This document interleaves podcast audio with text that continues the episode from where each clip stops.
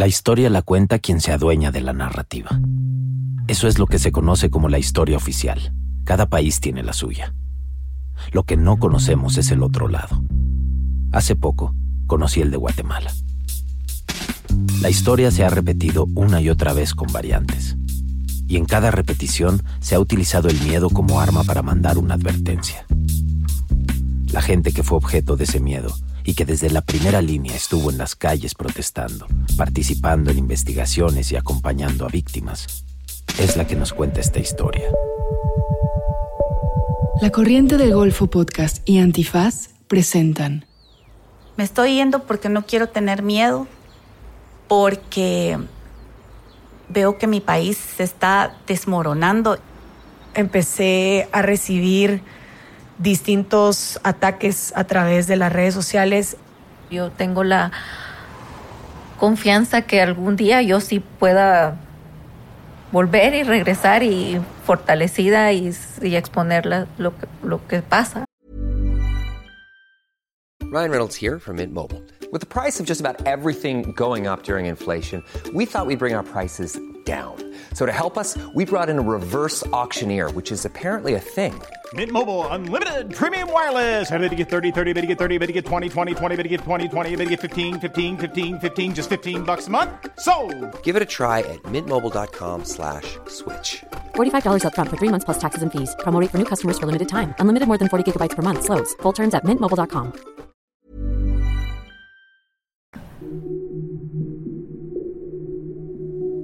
Es imposible no reaccionar cuando se escucha gente hablando del miedo que le han provocado. Pero para entender cómo llegaron ahí, se necesita hablar de otras cosas. De un país, de su gente, de sus conflictos, de su desigualdad, de su lucha por la justicia.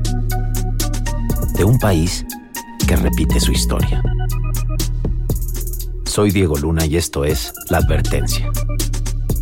Episodio 2. Conflicto interno. Guatemala tuvo uno de los conflictos armados más largos en América Latina después del de Colombia, que dejó como resultado, además de las secuelas más atroces, el que por mucho tiempo no se hablara de lo que ocurría en el país. Son muchas las heridas de este conflicto, pero ninguna tan honda como la del genocidio perpetrado en contra de una parte de la población indígena, aunque mucha gente quiera negarlo. La narrativa de la historia de Guatemala ha sido siempre controlada por poderes aliados al Estado. Estamos aquí para reivindicar la memoria del pueblo indígena.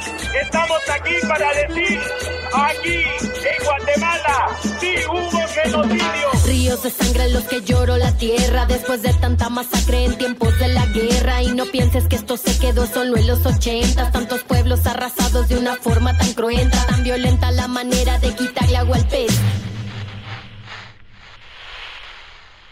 Yo vivo en México y Guatemala es nuestro vecino, pero tampoco nos hemos preocupado históricamente por él. De toda su historia, hay un momento, a mediados de los años 50, que define las últimas décadas, cuando la mayoría de las tierras cultivables pertenecían a empresas bananeras estadounidenses, entre ellas la United Fruit Company. Jacobo Arbenz, el entonces presidente de Guatemala, puso en marcha una reforma agraria para mejorar las condiciones de vida de los campesinos. La reacción de Estados Unidos fue impulsar un golpe de Estado que expulsó a Arbenz en 1954. ¿En nombre de qué hacen esas barbaridades? ¿Cuál es su bandera? Todos la conocemos también. Han tomado de pretexto al comunismo. Eran los tiempos de la Guerra Fría, del fantasma del comunismo, y este golpe sería la primera de las muchas intervenciones de Estados Unidos en América Latina. La verdad es muy otra. La verdad hay que buscarla en los intereses financieros de la compañía frutera y en los de los otros monopolios norteamericanos que han invertido grandes capitales en América Latina, temiendo que el ejemplo de Guatemala se propague a los hermanos países latinoamericanos. El tiempo se encargará de demostrar que lo que ahora digo es verdad. Tenía razón. Así fue. A Guatemala le siguieron Chile, Argentina, Uruguay, Nicaragua, El Salvador, Panamá, prácticamente en todos los países de América Latina, Estados Unidos intervino con la única excusa de enfrentar al comunismo. Arben se exilió en Sudamérica y murió en México luego de un intenso acoso de la CIA. Años después del golpe, en Guatemala, comienza un conflicto armado que durará varias décadas. Desde entonces, Estados Unidos nunca dejó de tener un interés en Guatemala. En Guatemala jamás se habla de la guerra en la escuela, nunca. Es como un secreto a voces que vivió más de la mitad del país, pero nunca se menciona. Hay mucho silencio. Como nos pasó en México con las guerrillas rurales de Guerrero y la Guerra Sucia. Ella es Lucía Ixiu y la entrevistamos en Guatemala. Se identifica a sí misma como una mujer indígena urbana, una mujer de la posguerra. Yo me enteré que en Guatemala había habido genocidio cuando tenía como ocho años, porque mi mamá tenía un libro de portada azul y letras fucsias que se llamaba Masacres de la Selva. Y le pregunté que de qué trataba ese libro. Y entonces mi mamá me comentó, me dijo es que en Guatemala hubo una guerra. En Guatemala el ejército asesinó y masacró comunidades. Esa guerra y sus consecuencias han sumido a Guatemala en una lucha permanente por reconciliar su historia llena de injusticias. Fue una guerra principalmente rural, apoyada por los norteamericanos que seguían cuidando ciertos intereses. Guatemala tiene tres características geopolíticas. Una, que es como la cabeza del istmo centroamericano, y eso implica mucho interés de parte de los Estados Unidos, porque tienen ahí el canal de Panamá. A Rodolfo González lo entrevistamos en México. Nació y vive aquí. Es historiador. Su padre y su madre son dos de los más de 150 mil refugiados guatemaltecos que llegaron durante el conflicto armado. México siempre fue un lugar importante de asilo y refugio. Segundo, que ha sido este, como un espacio de contención. Por ejemplo, durante la Revolución Mexicana, pues la revolución no se extendió hacia el resto de Centroamérica, y tercero, es que siempre ha sido un campo de experimentación social y político. Y esto se, lo vemos en el 45, cuando hicieron experimentos con personas, con huérfanos, prostitutas y soldados para la sífilis, con la anuencia del gobierno de Guatemala. La madre y el padre de Rodolfo fueron guerrilleros y se conocieron en el exilio. Regresaron a Guatemala durante los últimos años de la guerra, pero no podían decir que habían sido refugiados pues serían perseguidos. Las configuraciones de la guerrilla fueron complejas. La primera se creó al inicio del conflicto armado. La guerrilla es iniciada por militares especializados en contrainsurgencia eh, que estudiaron en Estados Unidos. Yo no sabía que las guerrillas surgían a veces, no desde abajo, sino desde arriba, como una rebeldía o desobediencia de algunos de los militares. El gobierno de Guatemala apoya a los exiliados cubanos. Rodolfo nos explica que en Guatemala se estaban entrenando militares, con el apoyo de Estados Unidos que pudieran enfrentar a la revolución cubana iniciada por Fidel Castro. Algunos militares guatemaltecos lo consideran una traición a la patria y se rebelan, conformando así la primera guerrilla. Después vinieron muchas guerrillas más impulsadas por el descontento social, algunas rurales y algunas urbanas. Todas ellas buscaban ser un contrapeso al Estado y a los militares. Sin embargo, hay otro poder que se afianzó poco después del golpe de Estado en contra de Arbenz. Los empresarios. Los más poderosos crearon una agrupación conocida como CACIF. Esta jugó un rol fundamental durante el conflicto armado. Quienes han dominado la política y el discurso público han sido los empresarios. O sea, el poder de los empresarios en Guatemala es incomparable con el de ningún otro, pese a que ese empresariado ha visto erosionado su poder en las, en las dos o tres últimas décadas. Soy Enrique Naveda, soy el coordinador general de Plaza Pública, un medio de comunicación eh, de periodismo de profundidad. Plaza Pública es de los pocos medios que han investigado a fondo sobre la captura del Estado desde la legalidad y cómo se concentra el poder en el país. Un estudio de hace 13 años decía, el empresariado guatemalteco es el empresariado que más influencia tiene sobre políticas públicas en América Latina. Los empresarios concentran un gran poder, pero no son los únicos. El ejército en Guatemala ha sido a lo largo de la historia y desde su formación eh, en el siglo XIX el instrumento de sostenibilidad de el esquema del modelo político sobre el cual se funda este Estado y pervive hasta estos días. Y Hernández es activista, defensora de derechos humanos, reportera y profesora. El Estado-Nación de Guatemala se arma como una manera de evadir el pago de tributos a la corona. Es un Estado que nace de la evasión fiscal y de la apropiación indebida de tierras a sus propietarios originales. Esa práctica y ese esquema se mantiene hasta el día de hoy. Es importante tener siempre presente una suerte de mapa mental de las principales fuerzas con poder que permanecen unidas desde el conflicto. Empresarios, militares, políticos y más recientemente narcotraficantes, prácticamente como en todos los países de América Latina. Es decir, el sector económico que controla el Estado guatemalteco y su funcionamiento es un sector que sigue reproduciendo el modelo de visión semimonárquica. Se cree en una especie de monarquía, de grupo casi que por herencia divina tener en sus manos el control de los destinos de, de estos pueblos. Un Estado organizado a su medida, de acuerdo a sus necesidades y la sostenibilidad de esas condiciones ha sido la utilización del aparato militar. A pesar de que el conflicto fue muy largo, su punto más crítico es de 1981 a 1983, los años del genocidio. Lo cierto del caso es que estamos en una guerra. Y en una guerra lo que realmente sucede es que uno le tiene que imponer su voluntad a otro, al adversario. Eso es precisamente lo que es la guerra. Esa es la voz del general Efraín Ríos Montt. Y el que no se ajuste a las leyes guatemaltecas tiene que ser juzgado por las leyes guatemaltecas. El que no se rinda lo voy a fusilar.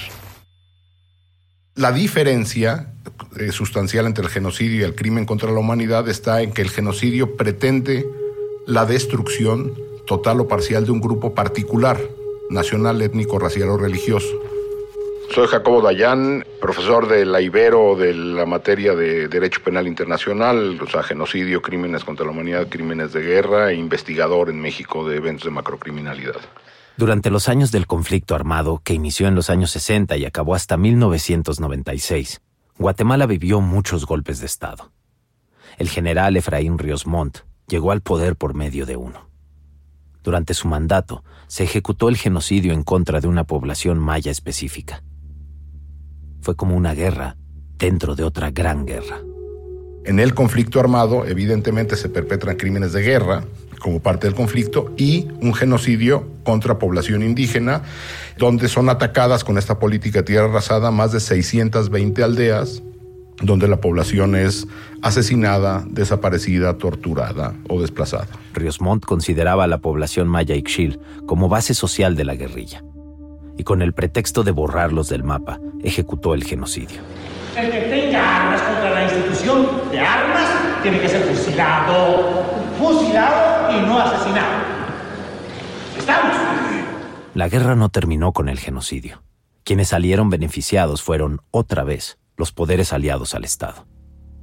Tuvieron que pasar casi 30 años para que Ríos Montt pudiera ser acusado por sus crímenes.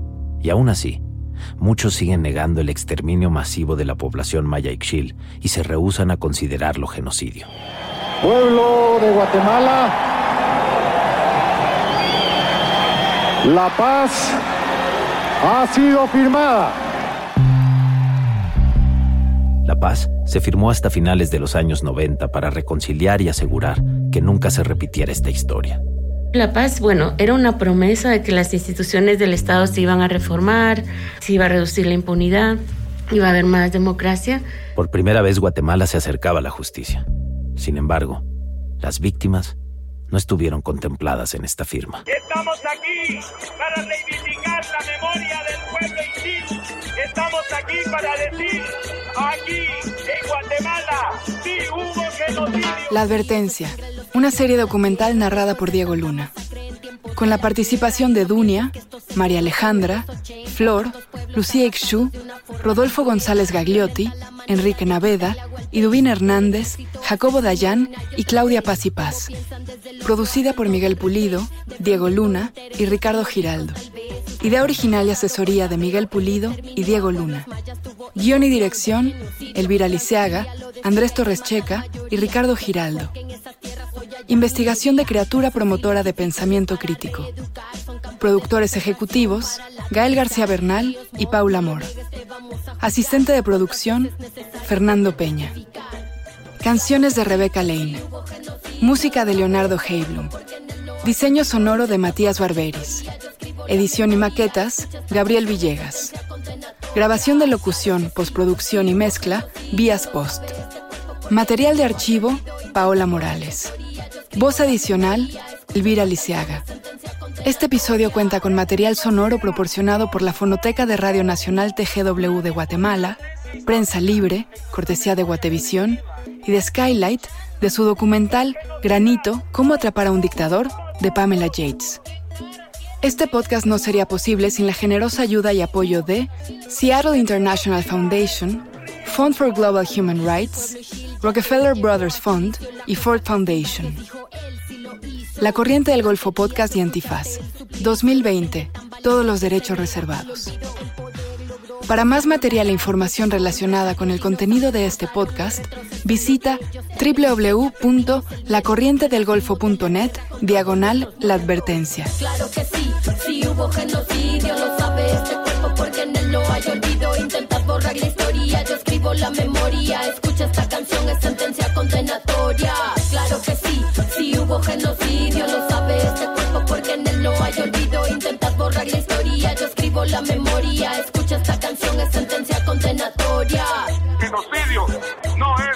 solo una lucha de nosotros en el país, sino que también es un reclamo en el mundo que se juzgue y se condene a los genocidas en Guatemala. Si hubo genocidio.